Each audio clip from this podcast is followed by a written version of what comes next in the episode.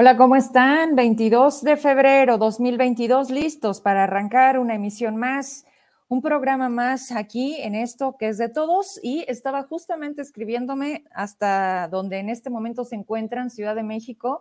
Viajaron prácticamente toda la noche, eh, jubilados, pensionados, acompañados de la diputada local Gaby Basurto, del abogado Jorge Rada, la verdad es que sí me la perdí, hubiera sido bastante agradable haber viajado toda la noche con ellos, pero había otras cosas que me obligaban a estar aquí. Muchísimas gracias por esa consideración. Saben que estoy eh, con ustedes y interesante, sin duda, eh, pues todo esto, cómo se, se está manejando al respecto de, eh, pues, abrir esas posibilidades, hacer que a nivel nacional llegue, los medios estuvieron presentes, hubo algunas entrevistas en corto y se reunió sobre todo eh, la parte PRD, PAN, ahí en San Lázaro. Eh, me, estaban platicando ahorita que se movieron al Senado, o sea, ahí tomaron la palabra, le dijeron a los medios la situación que tiene Zacatecas, particularmente con los jubilados, con ya seis meses de no pagarles, aún con amparos ganados en donde Istazac prácticamente se resiste y sigue sin reconocer y finalmente están cayendo, que es en un desacato al respecto del no pago, a pesar de que esto se está ganando y se seguirá ganando. Entonces, me comentan, ya en unas horas más vienen para acá, pesadísimo, por supuesto, porque de nuevo, esta noche van a ser de viaje, esperemos en Dios que lleguen con bien las primeras horas del día miércoles, mañana, y pues sin duda valió la pena, todo ha valido la pena. En la mañana les escribía y pareciera que, por supuesto, solo ellos saben este recorrido que han tenido que hacer, tocando puertas, viendo negativas, no teniendo respuestas, pero no se cansan. La verdad es que es admirable eh, esa madera de la que están hechos hasta la victoria, como dice mi querido Carlos. Ahorita les dije, ya voy al aire, les mando saludos desde aquí y me comentan que visitaron el Senado. Ahí aprovecharon que pues están otros zacatecanos que deberán y conocen. Sabemos que conocen el problema que hoy vive Zacatecas. Ahí, por supuesto, pues está el propio senador Ricardo Monreal, está Claudia Naya, quien buscó también esta gubernatura en la última eh, elección. Ella los atendió, ella los escuchó ella les propuso soluciones, les dijo cómo sí se podría estar llevando una administración pública. Y bueno, aquí ya está por demás el hubiera. Sin embargo, algo que fue pues el punto era el la última solución o el, problema que nunca se debió de haber hecho más grande ante la realidad que vivía Zacatecas y que lo sabían, pues era dejar de pagarle a ningún sector.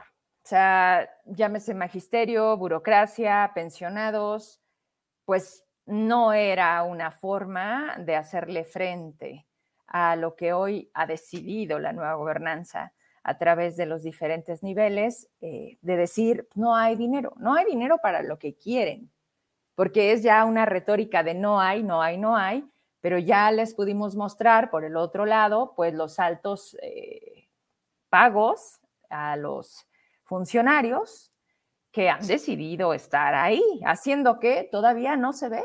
Eso es lo más lamentable, nos están saliendo muy caros todos esos hombres y mujeres que hoy aceptaron un cargo público y que no, no se trata de rendir pleitesía, no se trata de aplaudir en las redes, no se trata de los likes, pareciera que por eso les pagan.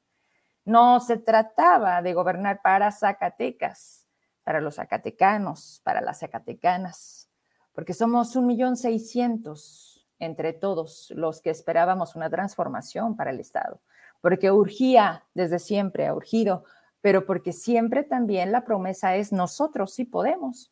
Y justamente encontraba un post, eh, no sé si te lo pasé, eh, y si no te lo paso, porque la verdad es que nada como el momento y la situación que, que hoy tenemos, en donde, pues vaya, ya está por demás, ¿no? Pero es bueno tenerlos en la memoria.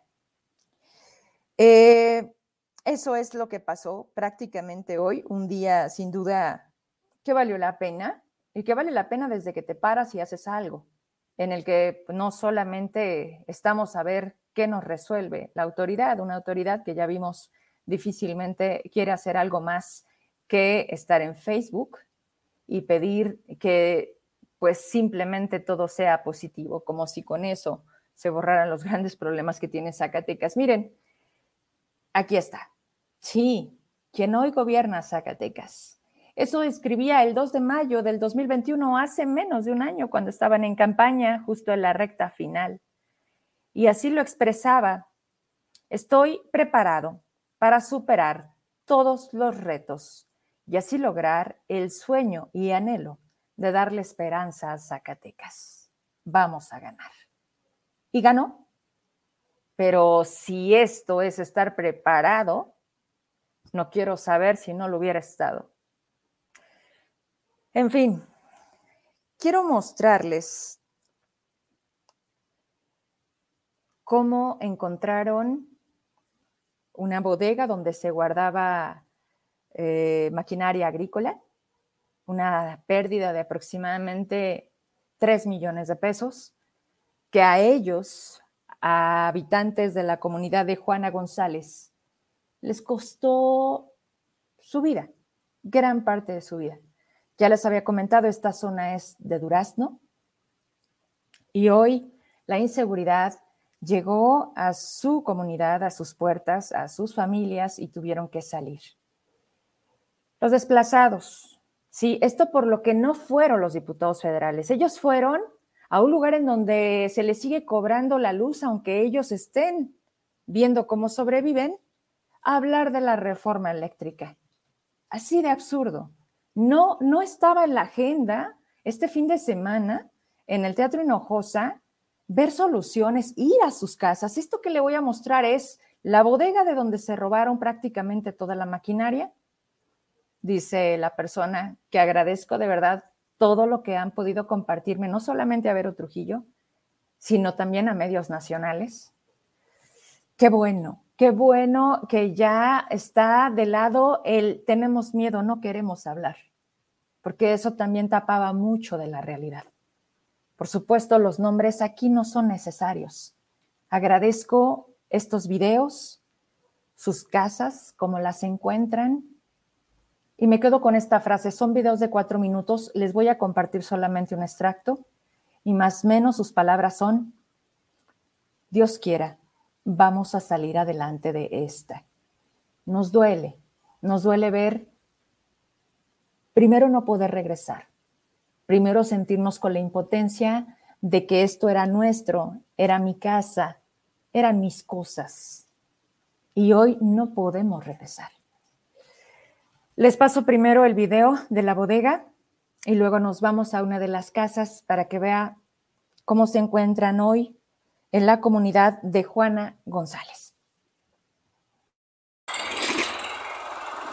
Entonces, mire, don Antonio, déjele, vuelvo a dar otra recorrida a, sus cocheras donde queda la la rastra de tirón aquí su camioneta ya ya le hicimos la lucha y no en, yo digo que si la vida nos permite, podemos volver a venir. Nos podemos llevar la troca ya en un remolque. Me vengo yo con los dos tractores y en otra ah, nos llevamos también la raza de tirón. ya. Vamos con el otro video un poquito para que vean.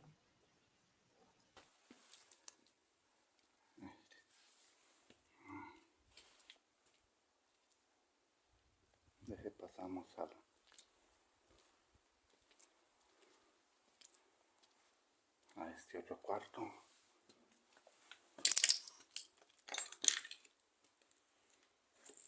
Aquí está.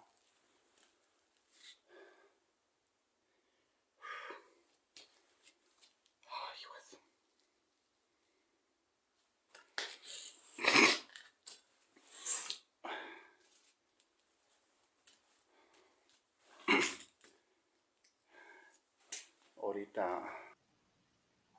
Así prácticamente nos lleva a recorrer eh, cuatro cuartos, el patio, cuando empiezan a subir eh, el alimento para los animales, lo más posible a través de los vehículos de ellos mismos.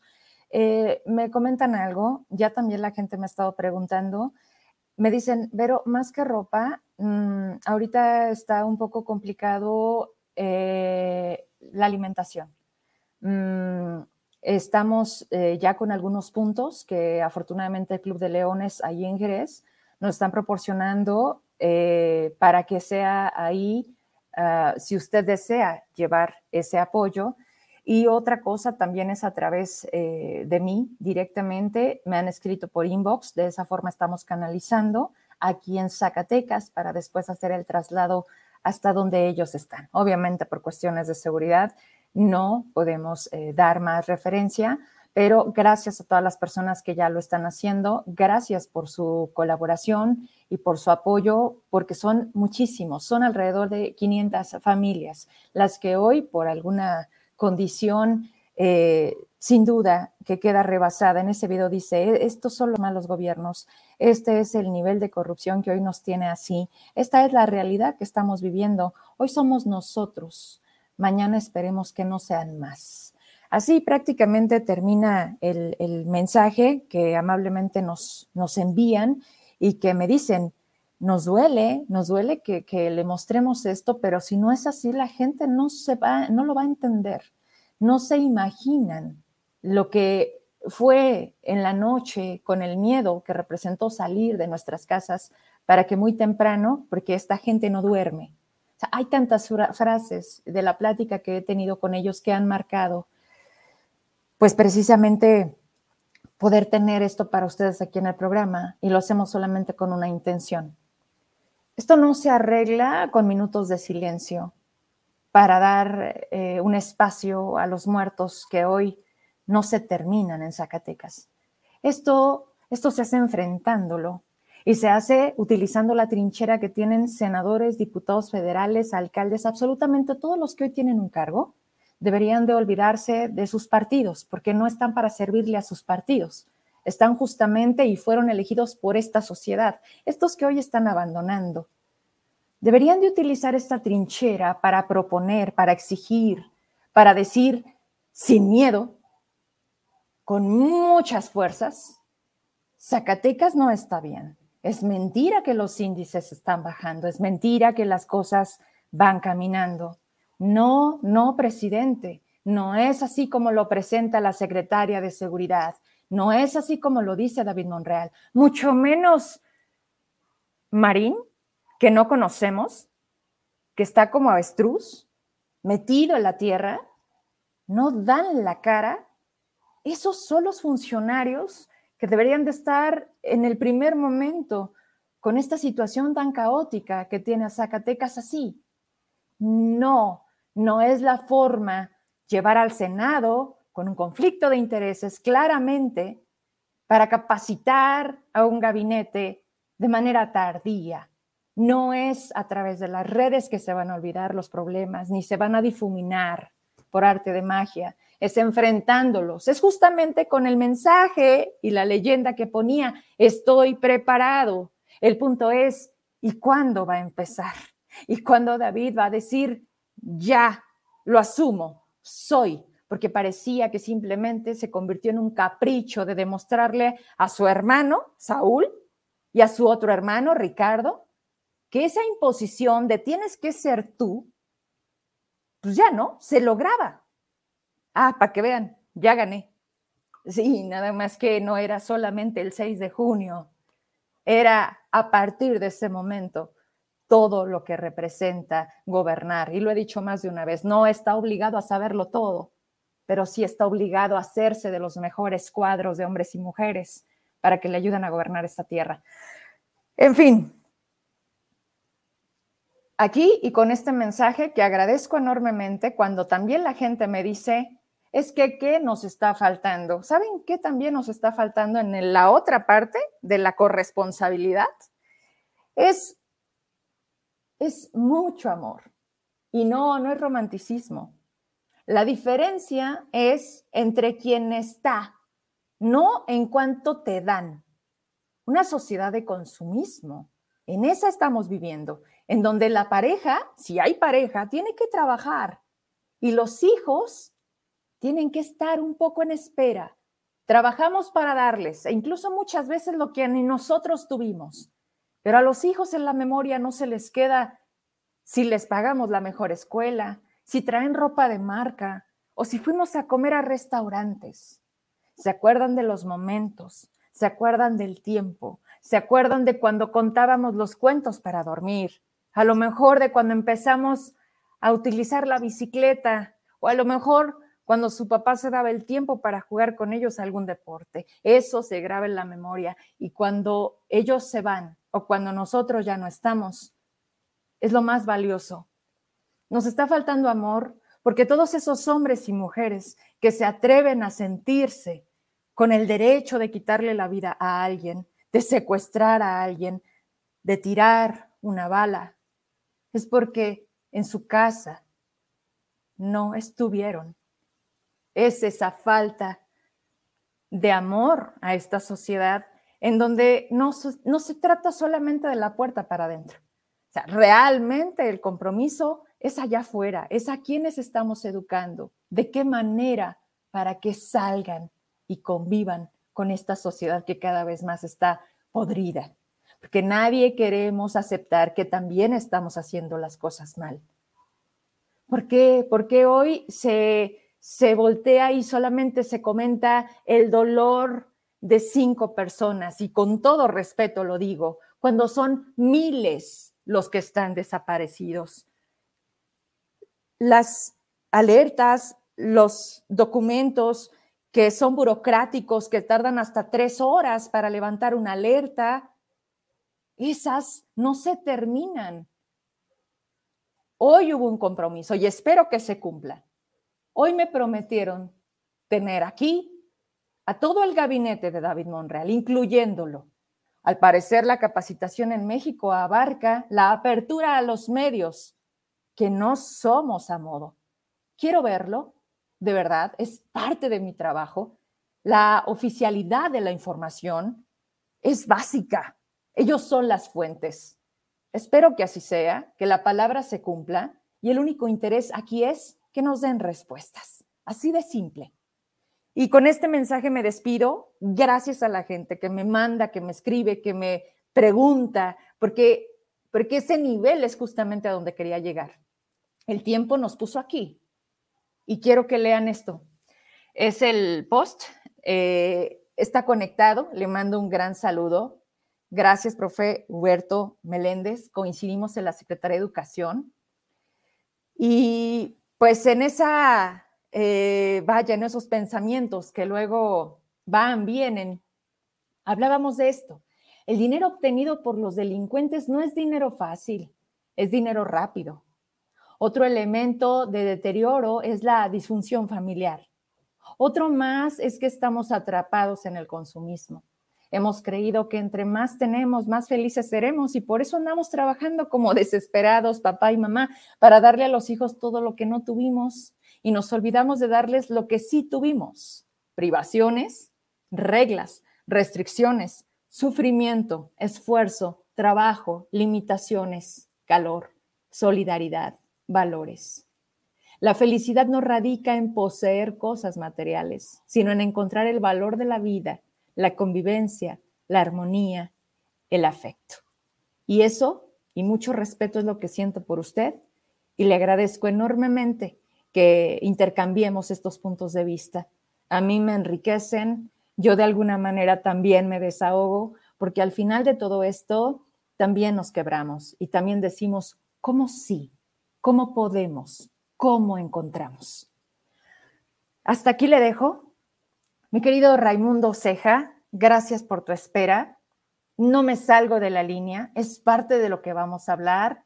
Hoy la vida en las redes, ese ruido, de las redes sociales. Raimundo Ceja, ¿cómo estás? Buenas noches. Vero, como siempre, un gusto saludarte a ti y a todo el auditorio.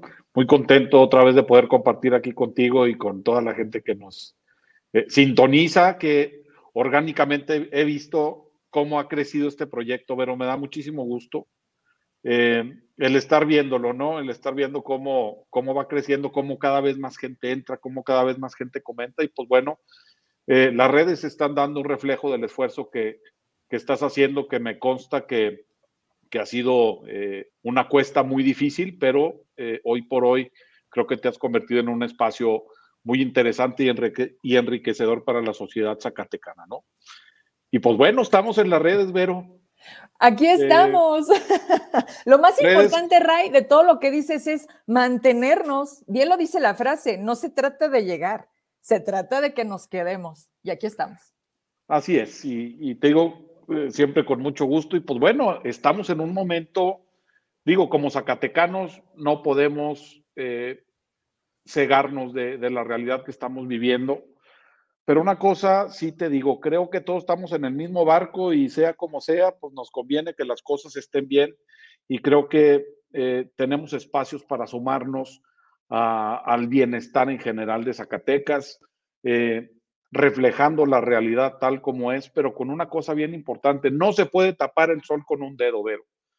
Y eso es importantísimo yo hacía la reflexión hace algunos días, digo, ahora con el tema de la casa gris, que eso ha hecho que las redes todavía se vuelquen eh, de una forma muy importante y pues bueno, viene otra reflexión y es que el Internet tiene memoria. Cualquier cosa que hagas en la red, que publiques tarde o temprano va a salir. Y este caso en especial de la Casa Gris, pues nos ha dejado ver eh, cómo él, yo le llamo la mancha de mole, ¿no? Y como el querer limpiarte te embarras más. Más. es, que, dicen, me decía otro buen amigo Arturo Nale, cuando luego suceden cosas, me decía, pero ¿qué pasa con el lodo? Le digo, pues depende, me dice, pues déjalo que se seque. Si se seca, le haces así, bota, pero si le haces así recién embarrado, pues más se te queda. así igual. es. Y en este caso, pues ha sido una mancha de mole de que no, mira, este, no pasó y por ahí eh, se ha convertido en una ola de mentiras, ¿no? Desde el sitio web que sacaron inmediatamente, digo, hubo quien se clavó y dijo, a ver, este sitio web, a ver cuándo se creó, se creó el mismo día. Ahí está el registro, todo absolutamente está en Internet.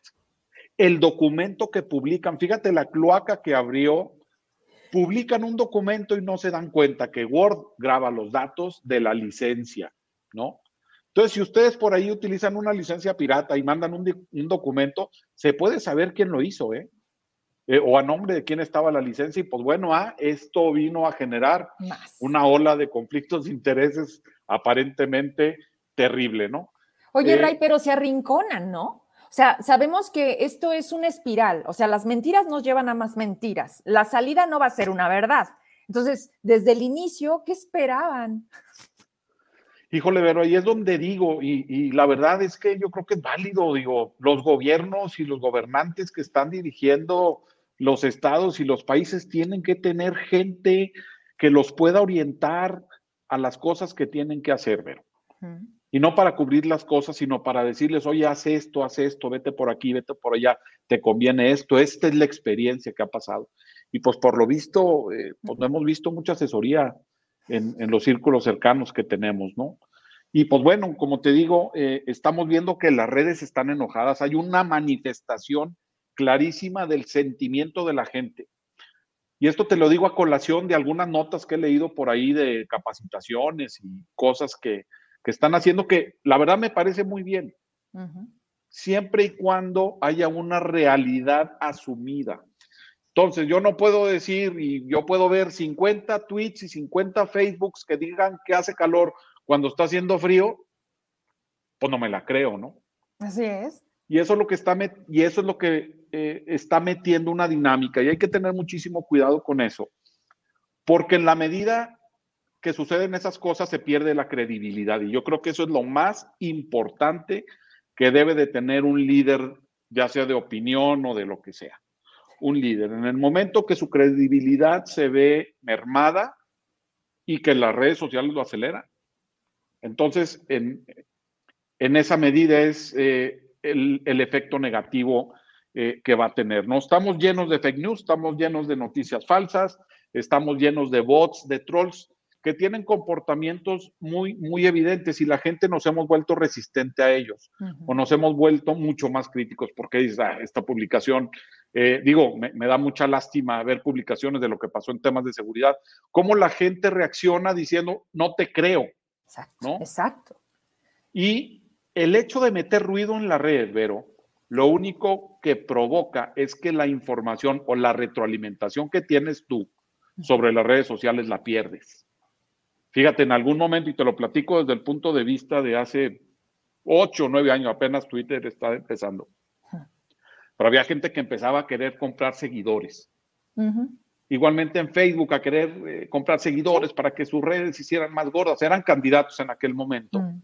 Eh, y yo les decía, pero ¿para qué le metemos basura? Porque entonces vamos a perder la fuerza del mensaje y la retroalimentación que nos puedan dar. Y la realidad, ¿no? Lo orgánico. Exactamente, o sea, ¿qué realmente está pensando nuestro mercado meta o nuestro público meta? Si yo le meto basura, pues obviamente me voy a perder y le voy, voy a perder ese valor que las redes me pueden dar en algún momento. Yo espero que ese tipo de fenómenos no, eh, pues no crezcan o no se den. Hay una realidad, no la podemos tapar con un dedo. Eh, y pues bueno, todos estamos juntos en esto y pues usémosla. Digo, yo, por ejemplo, publiqué hace algunos días unas imágenes bien padres de Zacatecas que habíamos grabado hace algún tiempo. La verdad tuvimos súper padres reacciones. También se vale hablar bien de Zacatecas. Es necesario. Eh, es necesario y nos corresponde a todos, ¿no? Digo, al final de cuentas todos aquí eh, estamos viviendo. Entonces eh, hay que ser cautos ahorita con, con lo que escribimos, lo que publicamos y obviamente tomar en cuenta los comentarios que recibimos. Mira, eh, Recordemos que el año pasado, con todos los sucesos de Donald Trump, lo bloquearon de las redes. Sí. Ah, pero ya hizo la suya. Exactamente. Entonces, este domingo, y de una manera pues, bastante tibia, ¿eh? suelta su nueva red social que se llama Truth Social, Truth como verdad. De verdad. Y social, donde prometían que no iba a haber eh, censura, libertad de expresión absolutamente. Esa red ya está disponible para dispositivos iOS. Eh, ya la bajé, ah, obviamente. Puro iPhone. Sí, puro iPhone. Por lo pronto, supuestamente ya va a salir la otra versión. Pero fíjate, ah. a veces no nos damos cuenta del permiso que le estamos dando a las aplicaciones. En el caso de la aplicación de Trump, tiene derecho, si tú le das permiso, de checar tu historial de, de navegación.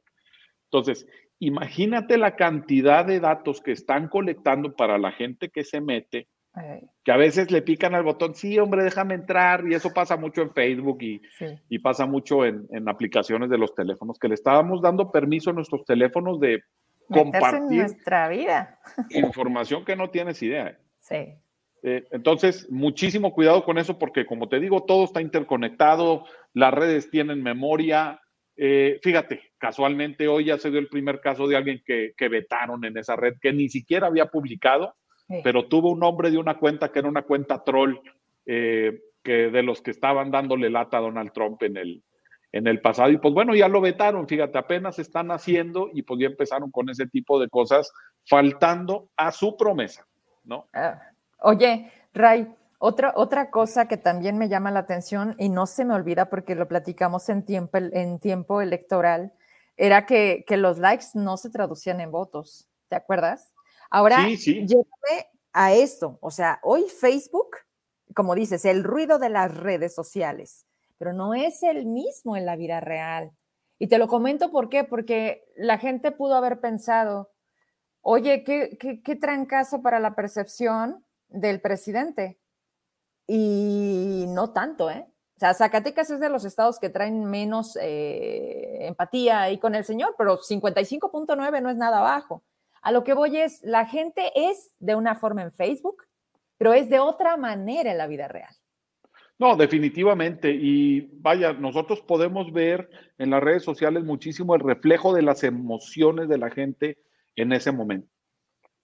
Entonces, me gusta, no me gusta, igual y en algún otro momento no le darías ni like ni nada, ¿no? O sus frustraciones, Ray.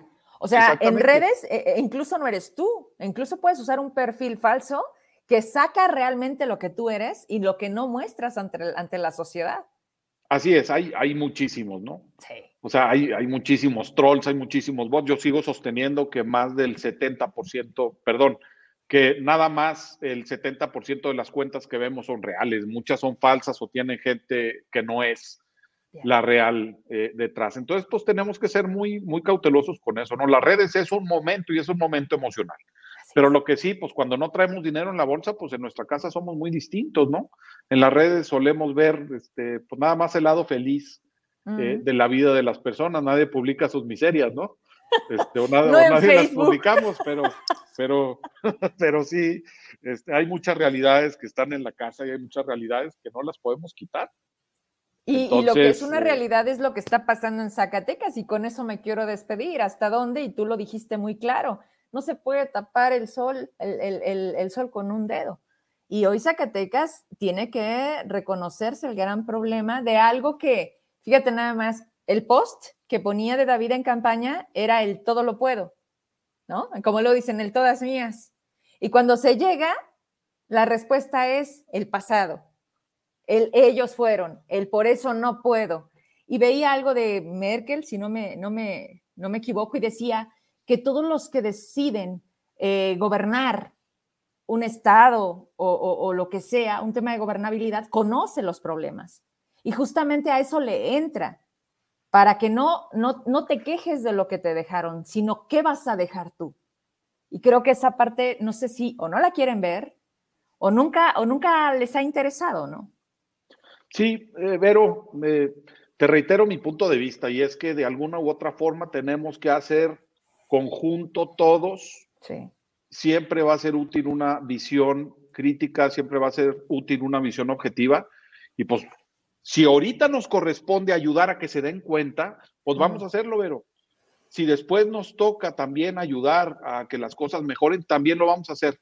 Entonces, mira, creo yo que en este momento se sigue viviendo eso a lo, de lo que yo soy enemigo, que es de la polarización. Claro. Eh, creo que eso no nos hace más que daño a todos. Y en el momento que entendamos, así como dicen, oye, es que la seguridad pública no es asunto del gobierno federal, estatal, es, es, de todos. Pues sí, el bienestar de Zacatecas es cuestión de todos.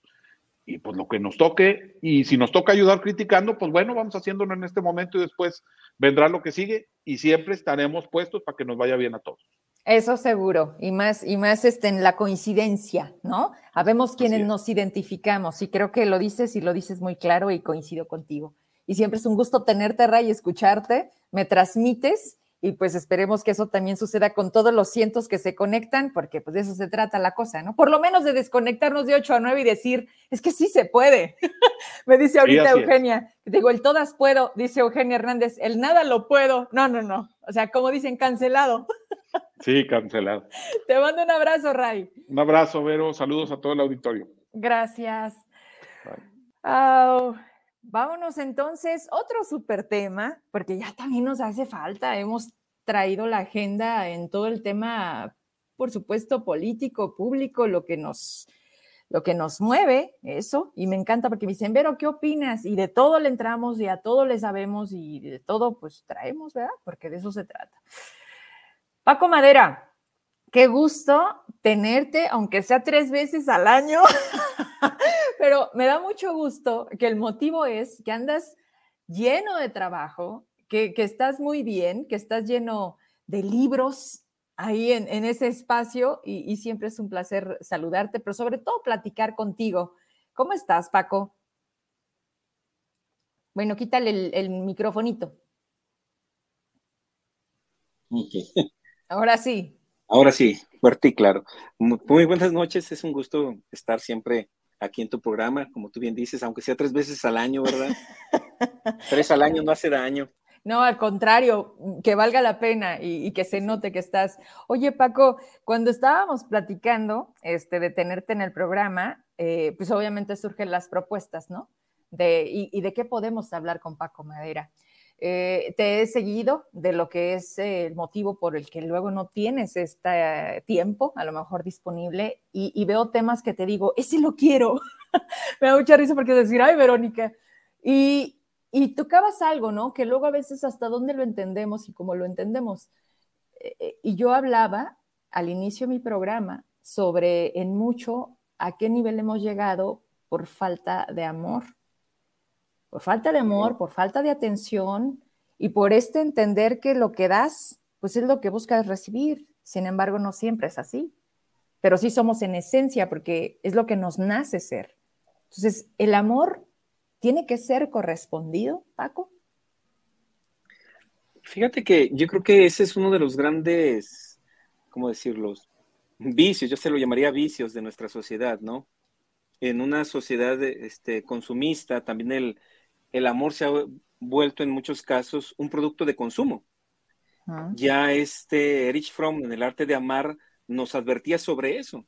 Y que si bien es cierto, Erich Fromm escribió ya hace bastantitos años, de todas maneras, pareciera ser que lo estaba, nos estaba narrando o nos estaba este, de algún modo previsualizando, ¿no? Cuando él escribía en el arte de amar, porque él decía cómo estábamos cosificándonos, ¿no? Y entonces él, empezaba haciendo ahí un análisis de que cuando tú amas para que te amen, se, de entrada se hace un intercambio, como un intercambio comercial, ¿no? Entonces, si yo te estoy amando, pensando en una cuestión de una relación de pareja, entonces estoy esperando que tú de, alguna, de alguna manera me correspondas. Y, y, entonces ahí es cuando empezamos a tener las, este, que no existe un equilibrio, ¿no? O sea, en todos los años que yo tengo dando terapia, nunca ha llegado una persona que me diga, oye, ¿sabes qué? Yo le doy menos de amor que el que me da mi pareja, ¿no? O sea, por lo regular llegan con lo contrario, ¿no? Es que yo lo amo demasiado y él no me ama. O sea, pero es eso, ¿no? O sea, es yo lo que doy y espero que me recibas. Y, eso se convierte en un negocio, o sea, en una expectativa de hago para que tú me hagas. Eso tiene un, lamentablemente, una, una contraparte, ¿no? que si tú no me das lo que yo esperaba recibir, entonces te vuelves en mi enemigo. Y es por eso que luego generan unos muchos resentimientos en las relaciones y en la sociedad. Y eh, escuchaba este, la última participación que tenías a este Ray y decía, eh, no me gusta polarizar. Pues precisamente la polarización viene de ahí, de que cuando damos algo, esperamos recibir algo a cambio, ¿no? O sea, no sé si me acuerdo mucho de cuando el Chavo del Ocho había un, episodio que decía, haz el bien sin mirar a quién, ¿no? Sí. Y entonces, cuando yo doy algo, ¿no? Y no recibo eso, entonces me empiezo a generar un cierto resentimiento. Es que nos llenamos de expectativas. Es que de alguna manera esperas, volvemos a lo mismo, como seres humanos, el dar para recibir. El punto es, se vuelve subjetivo, que sea poco o que sea mucho, o cuando te dicen, es que yo no te lo digo, yo te lo demuestro. Bueno, es que quiero que me lo digas porque a lo mejor así para mí es más válido. Es muy complicado porque aparte las relaciones personales, individuales, somos muy complicados. Así es, y mucho porque tendemos ahora con una cierta exageración a esta famosísima autoestima, ¿no? Mm. Pero de la autoestima yo creo que hemos caído en la autoidolatría. O sea, no solamente me quiero, me valoro a mí, sino quiero que el otro me valore a mí desde mi óptica, ¿no? Y entonces, en ese sentido, empiezo yo a, demandar, ¿no? A demandar una, una cierta relación que creo yo que, que me debes de, de rendir. Entonces, lamentablemente, ya no tienes, ya no te relacionas con el otro, empiezas a buscar likes, ¿no? Entonces ya no me importa que, el otro sea realmente mi amigo en mi lista de amigos, sino me importa que me des tu, que me des tu like, ¿no? me importa ser visto por ti.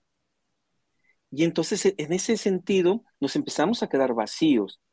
Víctor Frank, que bueno, tú sabes que soy este portavoz de, la logoterapia donde quiera que ando, Víctor Frank nos decía, dice, quien a final de cuentas olvida que, que la felicidad del ser humano no se encuentra en la auto, autosuperación, en la autoestima, sino en la autotrascendencia.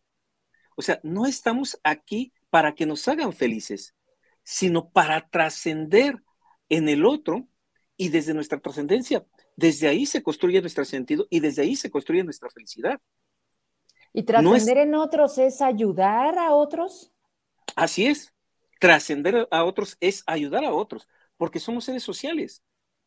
Entonces, cuando yo construyo y me construyo a partir del dar, entonces en ese momento ya el simple hecho de estar yo potenciando lo que yo soy en mi relación con los demás, en ese mismo momento me estoy autogestionando, autocreando, y en ese sentido yo empiezo a generar felicidad. Pero esa felicidad surge desde mí hacia el otro, no de, no de la respuesta que el otro va a tener hacia mí. Porque si yo te doy esperando que tú me des algo y tú no me lo das, entonces en ese momento viene la frustración, viene el desencanto, etcétera, etcétera, ¿no? Entonces, obviamente, ahorita estamos hablando de una manera muy amplia, ¿no? Sí. Porque tendríamos que ir aterrizando en varios tipos de relaciones, en varios tipos de circunstancias que va desde el amor hacia tu pareja, el amor hacia tus hijos. El, el absurdo más grande que me ha tocado conocer es un papá que le dio todo a sus hijos o que les dio mucho a sus hijos pero así literalmente iba sacando cuentas de lo que les estaba dando. Entonces, de tal suerte que cuando los hijos crecen, el papá saca la libreta y dice, mira, aquí está lo que yo invertí en ti. Entonces, ahora tú retribúyemelo. Y entonces, es esa, esa sensación de decir, bueno, es que entonces en realidad no lo hacía porque te amaba, estaba invirtiendo, ¿no? Estaba invirtiendo en ti, estaba invirtiendo en tu, en tu educación. Y tengo la expectativa de que tú me lo des aquí tendríamos que entrar en un tema que es la gratitud, ¿no? Ajá. Que a veces se nos confunde con la gratuidad. Se parecen mucho, pero no son iguales. Entonces, muchas veces creemos que todo se nos debe dar.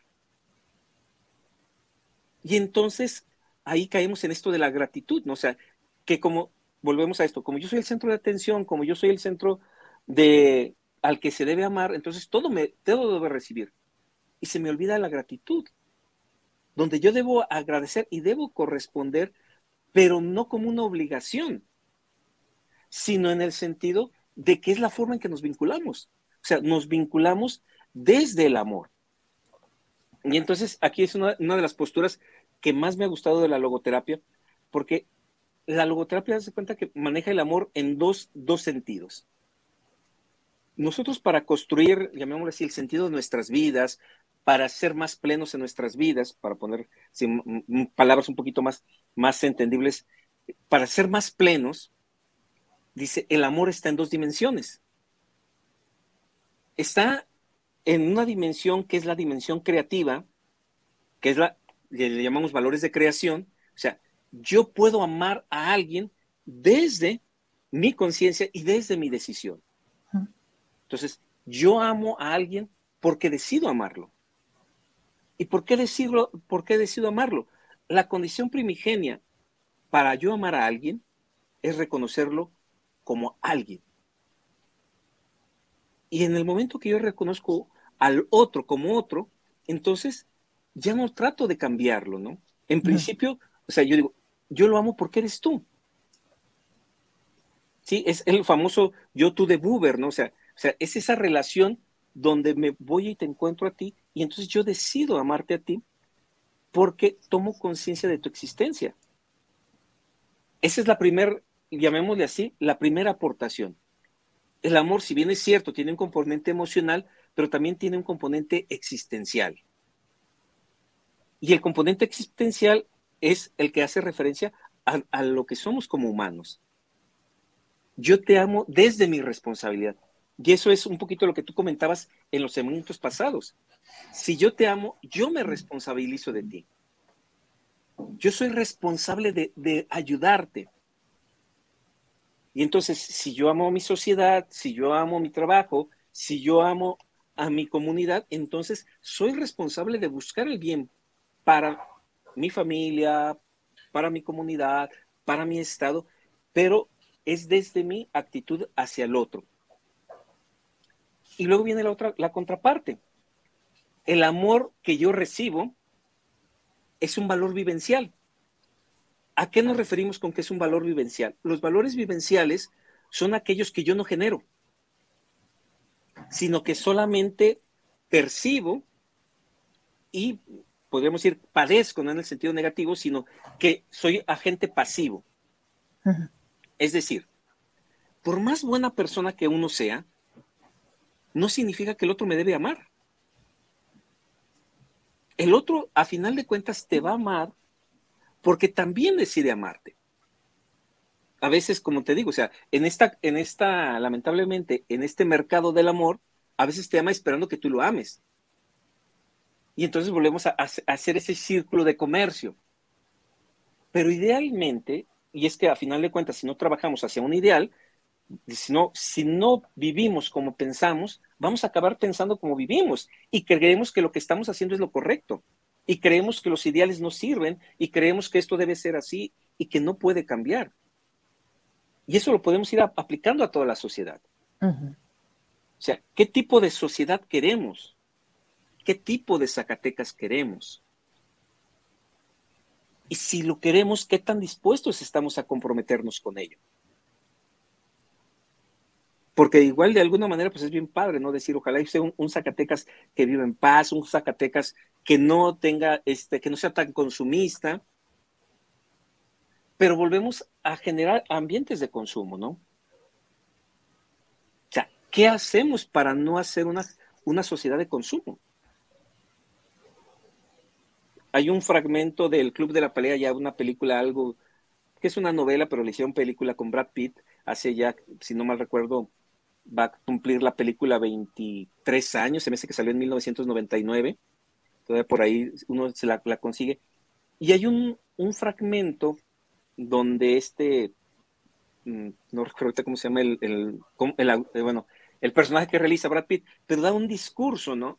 Un discurso, te estoy hablando de un discurso de hace 20 años, donde él dice que trabajamos o vivimos para conseguir cosas que no necesitamos y que nos la pasamos buscando la aprobación de las personas y que poco a poco nos vamos a dar cuenta de que no lo vamos a tener y que creemos que ser este, famosos en las redes sociales, ser, en este caso no había youtubers, ahora ser youtubers, él ahí dice estrellas de rock, dice, dice, no lo vamos a conseguir. Porque el mercado no te lo permite. Y eso no es la felicidad, ¿no? Dice, y él dice, falta un mundo espiritual. No en el sentido, este, solamente hablar, espiritualidad no es religión. La religión es parte de la espiritualidad y a veces también se puede desviar. La, espiritualidad es la parte humana del ser humano. Es la, es la responsabilidad, es la libertad, es, son los valores, eso que no se puede comprar. Y es hacia allá donde debe llevarnos el amor. O sea, cómo llevar a nuestros hijos a que se preocupen no solamente por tener a lo mejor un, buen trabajo, un buen carro, sino por, tener unas verdaderas experiencias existenciales, ¿no? Lo que ustedes, lo que tú mencionabas de la convivencia, pero que no necesitamos para convivir ir a, Disney o que no necesitamos para ir a convivir ir a, a la playa. Sin embargo, ya no lo bombardearon, ¿no? Sí. Y creemos que eso, que eso es manifestar amor. Entonces, si empezamos a generar espacios a nivel social, a nivel, a nivel comunidad, donde podamos reencontrarnos como humanos, hoy en la mañana me decía una, una compañera, una amiga de ahí de, la oficina, me decía, dice, oye, qué ganas tengo de, que existan cafés literarios, donde podamos ir a escuchar a personas leer, donde podamos ir a escuchar a cuentacuentos, o sea, que es una, una, labor que está haciendo genial Simitrio, ¿no? Sí. O sea, tú ves a Simitrio que... en las plazas, en el jardín, en la calle. Nos tocó, ¿te acuerdas que había un festival de cuentacuentos? Era padrísimo. Entonces, todo eso, esa es la parte no ética de la que habla la logoterapia. Esta parte que necesitamos rescatar para ir a lo más esencial que tenemos como seres humanos, que es el amor. Tengo aquí una frase de Víctor Frank, precisamente dice, el amor es la única forma de captar a otro ser humano en el núcleo más profundo de su personalidad. O sea, la única forma que tenemos de captar a otro es a través del amor y en el amor. Entonces, no es una cuestión romántica, al contrario, es una cuestión de responsabilidad. Frank también nos decía, dice, bueno, es que está la estatua de la libertad y frente hay que poner la estatua de la responsabilidad, ¿no? Porque libertad sin responsabilidad, libertad sin responsabilidad no nos va a llevar a ningún lado. Así es. Entonces, tenemos que responder, la responsabilidad es responder. Frank decía, tenemos que responder ante nosotros, ante el prójimo, dice, y los que son creyentes, ante la divinidad. Dice, pero somos responsables de dar esas tres respuestas, ante nosotros mismos, ante la sociedad, empezando por los que tenemos a nuestro lado, que es nuestro prójimo, y si eres creyente, pues obviamente tienes una responsabilidad ante la divinidad. Solamente de esa manera vamos a poder trascender como seres humanos, vamos a poder trascender como, como humanidad, cuando nos responsabilicemos. Paco, sobre, sobre hoy, sobre lo que empieza a marcar, eh, pareciera una etapa a Zacatecas, que bien lo decías, a ver, ¿Por qué estamos así? ¿A dónde hemos llegado? Al final tenemos que hablar en plural, porque los problemas no son solamente de un lado. Desde ahí empieza el error. Eh, cuando tú hablas de que queremos, por el simple hecho de ser, tener, llámese atención o lo que sea, creo que se nota demasiado cuando, cuando el amor es propio. O sea, habemos allá afuera miles que coincidimos en el trabajo, en la oficina, con los amigos, y otros que simplemente no conocemos, con los que te atraviesas, con los que estás en la fila, con los que no sabes su nombre, pero transmitimos. Al final del día somos energía y la energía se siente. ¿Y, a qué voy con esto? La energía también pesa pesa negativa y a lo mejor no quiero decir que propiamente la positiva es ligera, pero es cuando sientes que, que te identificas, que esa persona te cae bien o que sin conocerla ya estás juzgando y me caías mal, típico, ¿no? Pero finalmente creo que también en eso hemos cambiado. O sea, hoy la pandemia nos generó todo un cambio de convivencia, de, puso en peligro nuestra vida por el hecho de juntarnos con los nuestros o con otros. Pero creo que hay que partir de algo con, todo lo que escucho con atención eh, cada vez que tengo la oportunidad de tenerte. El amor tiene que empezar por uno, porque cuando buscas lo que no tienes, no lo vas a encontrar.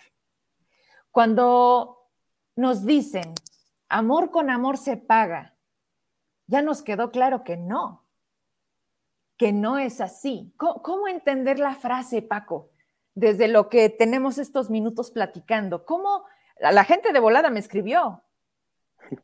Amor con amor se paga. ¿Cómo? ¿Cómo lo entendemos? ¿Cuál, cuál era la idea?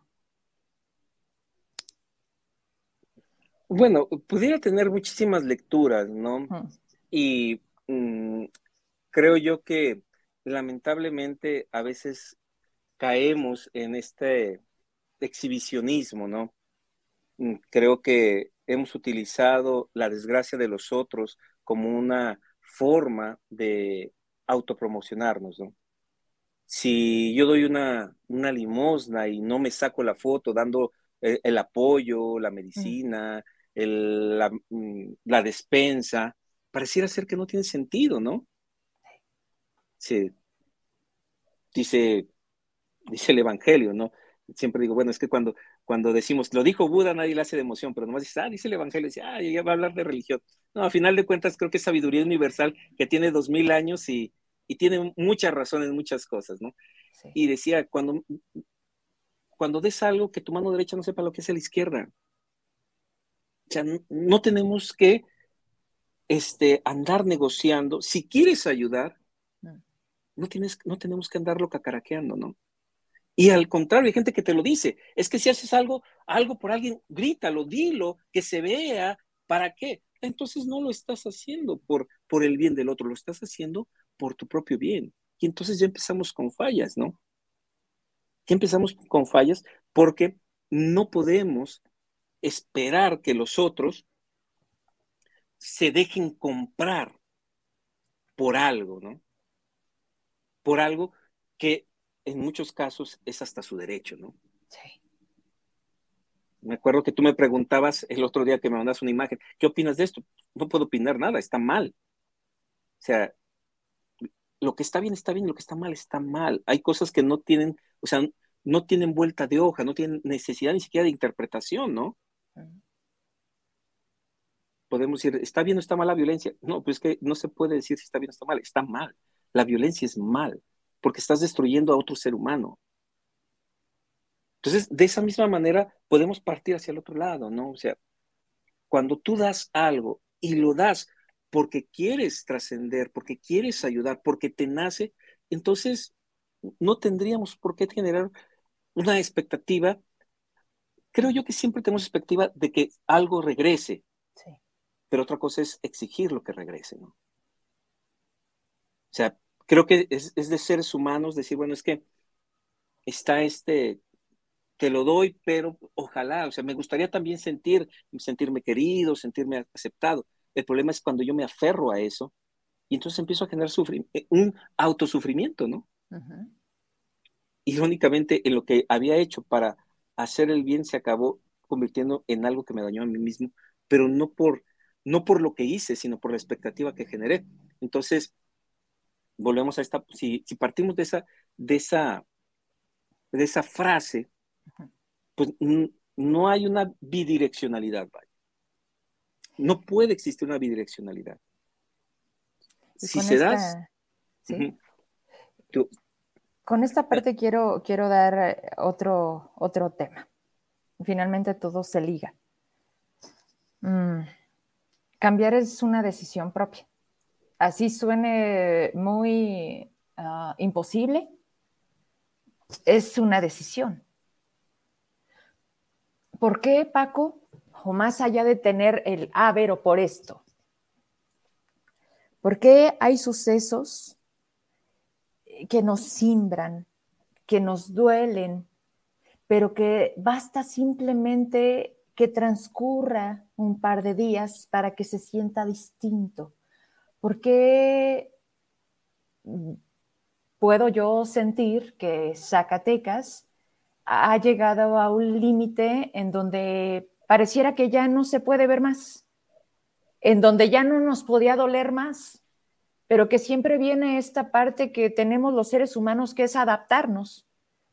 Y te adaptas también al dolor. Y entonces el dolor ya no duele lo mismo que al principio. Pero decía una frase, la injusticia es cuando te toca a ti. O sea, la injusticia como tal está presente hoy más que nunca, porque nos está dañando, porque nos está doliendo, porque nos está humillando a muchos en Zacatecas. Pero cuando se cubre algo aparentemente monetario, se, se difumina la molestia.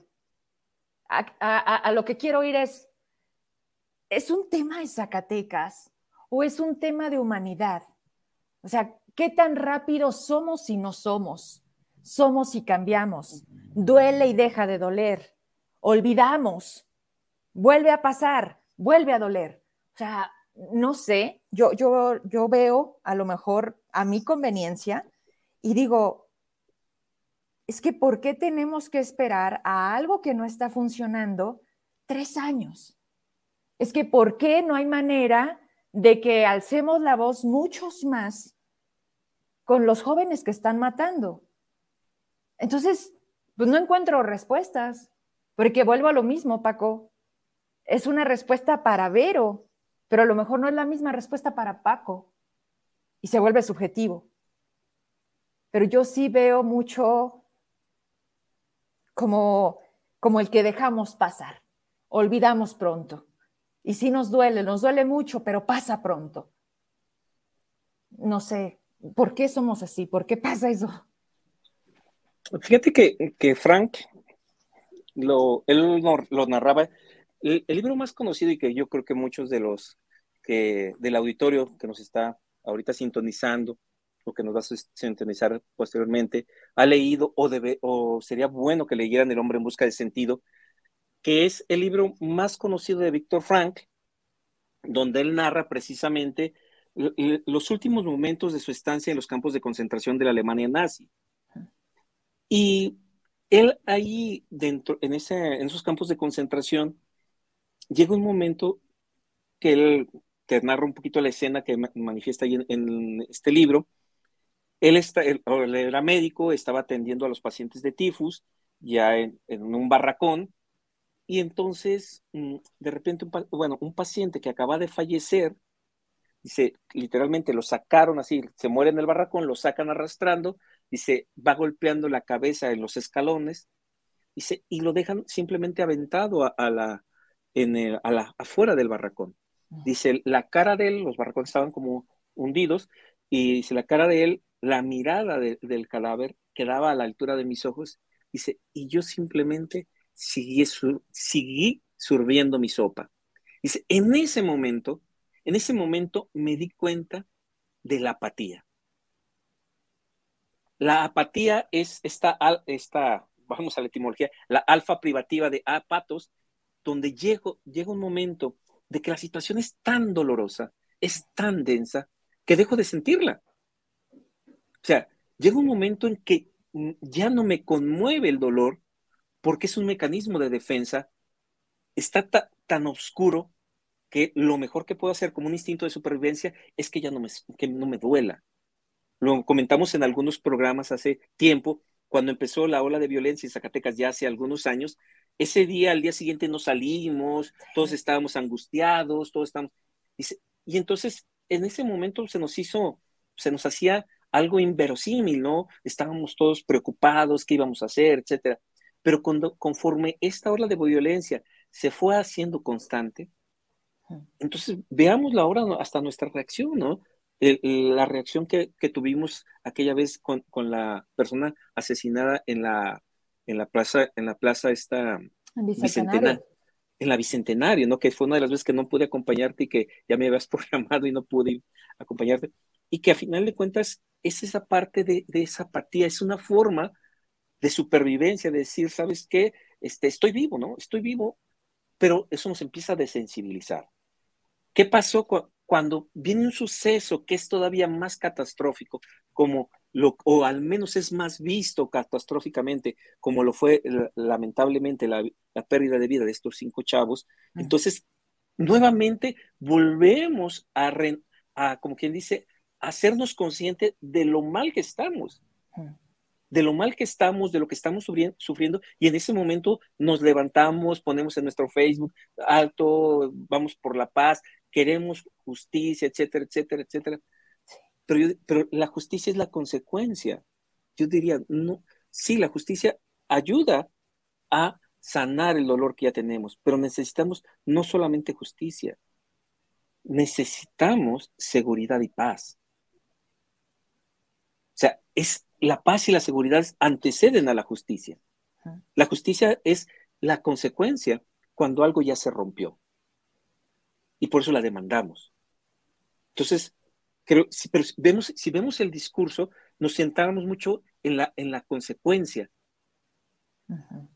Mientras no cambiemos y veamos no solamente la consecuencia, sino cómo ser constructores de paz, ya cómo vamos a construir paz desde lo nuestro, ¿no?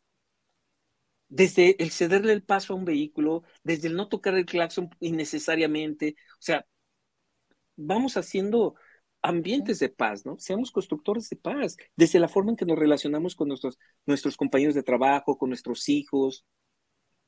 seamos constructores de paz. Porque de esa manera vamos a poder percibir más y dar opciones para salir del daño. De otra manera, nos, por eso es que nos volvemos apáticos. Por eso es que lo dicen, es que nos hemos deshumanizado. Es que estamos tan angustiados, estamos, nos sentimos tan vulnerables que nos replegamos. Y mi mecanismo de defensa es no sentir, no ver, no oír. Dices tú, ¿por qué hasta que me tocan? Ah, porque en ese momento vuelvo a ser consciente, ¿no? Vuelvo a gritar y voy a decir, hey, aquí estoy vivo, ¿no? Cuando, cuando hablas de, nosotros como un mecanismo de defensa, ¿qué pasa con los niños? Y me hiciste regresar la memoria al, al, momento de la Bicentenario. Aquí fue una cosa, el cómo grabas el momento, la situación, por más adversa que la tengamos, hoy la gente lo graba. A minutos después, los niños barriendo ahí con el agua de la fuente en donde quedó las manchas de sangre. ¿Qué pasa con ellos? O sea, ¿qué pasa con los niños? ¿Cómo lo entienden? ¿Cómo lo empiezan a vivir? El, el tema de los desplazados en Jerez, no solamente son adultos mayores o mujeres, hay también niños que se están quedando sin escuela, que a lo mejor su primer contacto con este crecer está siendo el huir. Eh, eh, bien lo dices, la consecuencia. Y cuando tú sientes que no eres producto de la circunstancia, es peor aún, porque entras como en este de por qué, o sea, ¿por qué nos pasa a nosotros? Y, no es un tema de, de, víctimas, ¿no? O sea, no, no, no, porque siempre te dicen también, es que el punto no es el por qué, tenemos que entender para qué. Pero mientras eso sucede, cuando la línea del tiempo camina y ves a la distancia, ahorita los videos de los desplazados que subí, no sé si alcanzaste a verlo, es gente creyente, es gente que cuando hablo con ella es de, pero primero Dios, nos tiene que ir bien, porque nosotros no somos malas personas. Y es cuando puedes buscar esa relación de, soy buena persona, me tiene que ir bien. ¿Por qué entonces nos castigan? Y esto es hasta un tema religioso. ¿Por qué Dios nos castiga? ¿Por qué Dios no ve a Zacatecas? Y esa es otra cosa. Y pero, pero volvemos a lo mismo. Quedan muchas cosas. ¿Qué está pasando con los niños, Paco? ¿Qué, qué generaciones vienen? Lo que tú y yo estamos viendo hoy, sinceramente, este año en la familia llegaron tres pequeños. Hoy tienen cuatro, un mes y semanas. El fin de semana tenía uno en mis brazos, estaba dormido. ¿Sabes qué fue lo que pensé? Además de admirarlo, porque si algo me encanta es ver a esos bebés dormidos, es que van a vivir ellos. ¿Qué les va a tocar? ¿Qué Zacatecas estamos dejando? Y con eso, pues me despido porque ya me estoy volando la verdad con tu tiempo. Y sé que no es un tema de, ah, y gracias Paco, no. No, no, no, este, simplemente pues aprovecharte y dejarlo ahí para el público. Fíjate que, mm, bueno, tocaste demasiados puntos, ¿no? Y que prácticamente de cada uno pudiéramos hacer toda una reflexión, ¿no? Eh, me voy a centrar en el, el de los niños, ¿no? Los niños, bueno, tienen una capacidad de adaptación más, más rápida que los adultos. Va a depender mucho de los, de los adultos cómo este niño se va a adaptar. Hablamos mm, de los tutores de resiliencia. Un tutor de resiliencia para un niño, el, el tutor es aquel que le va a ayudar a ser resiliente. Y entonces, ¿quién es el principal tutor de un niño? Los padres esos son los principales, o llamémoslo lo, lo, que sería lo natural serían los padres, o la familia. Los segundos tutores de resiliencia son los docentes. O sea, cuando la educación te ayuda a ser resiliente, o sea, la educación, alguien platicaba con mi hija adolescente, decía, es que mm, la, educación no solamente es una cuestión académica, la, la educación es una cuestión existencial educamos para la vida, no para la academia. La academia es una cosa y puedes eh, tener tantos libros así simulados como estos míos, mira, son, son mi manta verde. El otro día tenía una mansión, hoy tengo este...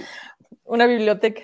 Sí, no, sí, si vieras lo que está, lo que hay en mi, en mi librero, todo menos libros. Tengo una, colección de juegos, ya te lo, de, juegos de mesa, ¿no? Entonces son cajas igual, pero son puros juegos de mesa. Entonces, este, y platicaba con mi hija, le dije, pues que, es que la educación no solamente es una cuestión académica, es importante lo académico, es importante, pero lo más importante es quiénes somos como, como personas. ¿Qué somos como personas? Por ahí veían algunos de los comentarios que hablaban de valores, que hablaban de, de moral, que hablaban... Morales. Mm. Pero fíjate que los valores y la moral responden a un ideal de ser humano. En su momento, el ideal del ser humano era ser cristiano, era irte al cielo, ese era un ideal. Y entonces se transformaba para eso. No peques, pórtate bien, confiésate. Cuando se viene abajo toda esta concepción, porque no sé si para bien o para mal, ¿no? Pero ya no somos aquella sociedad donde nos, nos guiamos por 100% por valores religiosos. tú conoces mi historia, ¿no? Yo, yo provengo de una familia 100% católica. El problema es que no tenemos un, un faro hacia donde dirigirnos. Por eso es cuando sale alguien y nos dice, hey, acá está lucecita, yo tengo la respuesta para lo que nos está pasando. Es muy fácil que nos enganchemos con alguien así, con los líderes. ¿Por qué? Porque es que no sé hacia dónde voy. El primero que levante la mano y diga, yo te digo hacia dónde vamos, cómo podemos ser mejores, lo vamos a seguir, ¿no? Por eso, lamentablemente, creo yo que ahorita no tenemos tantos líderes, ¿no? Entonces, ¿por qué no tenemos líderes? Y lo he preguntado en, muchos de los temas que luego damos, desde la bioética, lo pregunto y digo, ¿qué tipo de mexicano eh, creen que ustedes que estamos formando? ¿Qué tipo de zacatecano creen ustedes que estamos formando? ¿Cuál es el ideal del zacatecano que queremos? Si no sabemos qué, qué, qué zacatecano queremos, ¿cómo lo podemos inculcar? ¿Cómo lo podemos formar? ¿Qué valores le vamos a inculcar? Valores hay muchos. Y de hecho no hay un solo ser humano que carezca de valores. Puede ser que no sean los valores que a nosotros nos gusten o que no sean los más sociales. El, dinero es un valor económico y hay gente que se desvive por el dinero, pero es un valor. Alguien dirá, bueno, es que sería mejor este, el valor de la, del respeto. Bueno, para ti tal vez el valor es el valor del respeto. Pero si no construimos una sociedad donde tengamos este, valores mínimos comunes, entonces creo que vamos a andar dando tumbos, ¿no? Nos vamos a andar dando tumbos porque no vamos a saber llegar a ningún lado. Entonces, los niños necesitan estas guías, ¿no? Dijimos los maestros y de ahí me desvié. Y un tercer elemento, y este tristemente puede ser el más fácil o a veces el más complicado, el tercer elemento de tutor de resiliencia son los libros. Los libros son tutores de resiliencia.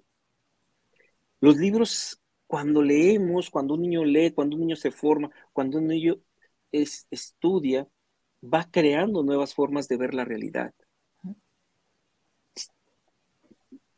Somos hijos de nuestro pasado, pero no somos esclavos. Sí, tenemos un pasado, pero no, no tenemos por qué repetir esquemas. Precisamente podemos transformarnos. Tú decías, ¿qué, ¿qué futuro les espera a nuestros hijos? Tienes hijos pequeños, tengo hijos pequeños, muchos que nos ven tienen hijos pequeños. Yo creo que la pregunta debería ser, ¿qué futuro queremos crear para nuestros hijos? Porque si nos ponemos a, ver qué les espera, así como estamos ahorita, va a ser devastador. Claro. Pero si ya sabemos que si no hacemos algo, lo más probable es que sea un, un futuro devastador, ¿por qué no hacer algo que ah, hoy que ya nos dimos cuenta? Como adultos, ¿qué podemos hacer? ¿Cómo vamos a dejarles un mundo mejor a nuestros hijos, a nuestros nietos, a las nuevas generaciones, ¿no? En bioética hablamos del principio de responsabilidad y el principio de responsabilidad es cómo voy a dejar este mundo no para mis hijos, sino para tres generaciones más. O sea, yo no me debo preocupar solamente por mis hijos, por el agua que ellos van a tomar, me debo preocupar por la agua que van a tomar los nietos de mis hijos. Que yo ya no los voy a conocer, pero que depende mucho de mí lo que yo haga hoy, lo que pueda suceder. Y entonces, desde ahí es donde podemos generar, por, por eso yo decía, tenemos que ser constructores de paz. Es estos niños que hoy han sido desplazados, va a depender mucho de los tutores que estén ahí de, qué es lo que podamos hacer por ellos. Tú escuchabas al Colegio de Psicólogos en sesiones pasadas la labor que están haciendo con algunas personas que han sido desplazadas precisamente para esto, ¿no? Sí. Para generar esta, esta resiliencia de la que hoy se habla tanto. Esta resiliencia es esa, es esa capacidad que tenemos los seres humanos de, ante las situaciones más complicadas del mundo, resurgir, levantarnos, pero no solamente levantarnos, sino reestructurarnos con un aprendizaje nuevo, siendo mejores, generando mejores condiciones. Eso es la resiliencia. Paco, pues como siempre, la verdad es que luego pareciera que encasillamos lo malo como eso y punto. Y también tiene mucho de oportunidades. Por supuesto, se siente miedo, hay temor, en el ambiente se siente, por supuesto, sería, sería tonto decir que no. Bueno, algunos es parte de lo que creen, pero, pero te agradezco como siempre el tiempo, muchos mensajes interesantes, sin, sin duda el tema, y pues ojalá, ojalá que, que, haya quedado un mensaje para las personas que nos escucharon, para quienes nos vayan a ver posteriormente. Y pues yo aquí te voy a esperar cada vez que sea posible con este y otros temas que nos ayudan a reflexionar y que también tenemos que hacer ese alto en el camino. Estamos saturados de información, también debo de decirlo, pero pues bueno, ya también nosotros decidimos cómo lo consumimos y qué decidimos consumir. Te agradezco mucho tu tiempo, Paco. Sí, te dejo la frase para, el recuerdo. Este, sí, dice, Frank nos dice, las ruinas son a menudo las que abren las ventanas para ver el cielo. Muchas gracias.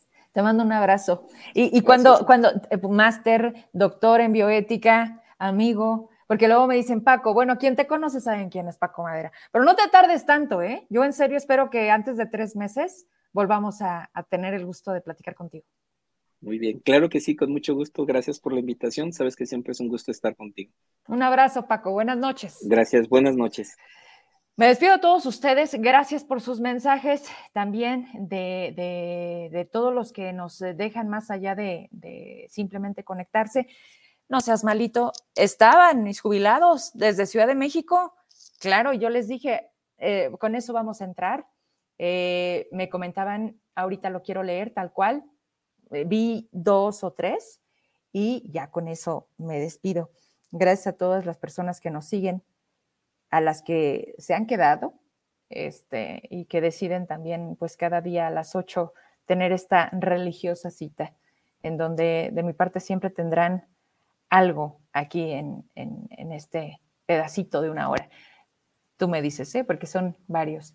Bueno, Ahí, ahí está. En la mañana la bienvenida fue por parte. Ah, ¿lo vas a dejar? ¿Corre un ratito? Va, vamos a escuchar. Maestro también, eh, está muy comprometido con, esta causa. Sean ustedes bienvenidos a la Casa del Pueblo. Estamos para escuchar las causas. Y sé que Miguel Federal viendo. Adelante. Buenas tardes a todas y a todos los amigos de los medios de comunicación. Hoy estamos acompañando aquí desde el Congreso de la Unión a maestros y maestras jubiladas, jubilados del estado de Zacatecas, que desde hace ya más de seis meses han dejado de recibir su salario por parte del gobierno estatal. Esta es una de las tantas problemáticas que se tienen en el Estado y que hemos venido acompañando en futuro. Acaba de decir el coordinador, un servidor también es maestro de Zacatecas hemos estado levantando la voz por nuestras compañeras y por nuestros compañeros. Y desde aquí queremos decirle al presidente de la República que el gobernador a quien él nos mandó de candidato a Zacatecas, ese gobernador está violentando los derechos de los adultos mayores. Está violentando una política pública que ha señalado desde el gobierno federal, en que dice que los adultos mayores son, son una prioridad para su gobierno. Pues desde Zacatecas, los adultos mayores son violentados por quien gobierna en el Estado. Muchos de ellos han dejado de cobrar su salario desde hace seis meses, han dejado de recibir el pago de aguinaldo, todos y todas ellas, y, es por ello que hoy están aquí. Yo quiero, para que contextualice sobre el tema, cederle el uso a la voz al maestro Jorge Luis Esparza, quien es dirigente de, del grupo de, de, jubilados y pensionados en el estado de Zacatecas. Adelante, maestro Jorge. ¿La del sombrero? Y después de Jorge entró Rada y prácticamente lo que hemos tenido aquí en el programa, eso llevaron hasta San Lázaro a los medios nacionales. Sí, hoy está sucediendo, hay que agradecer y saludo, también conectado Raimundo Moreno.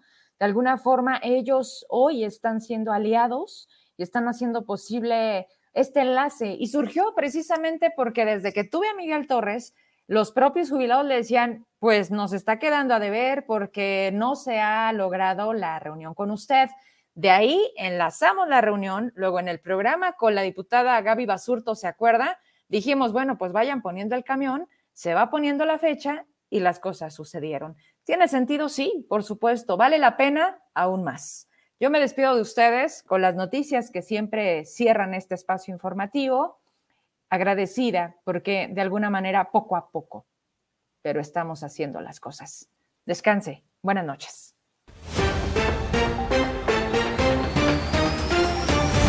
Internacionales.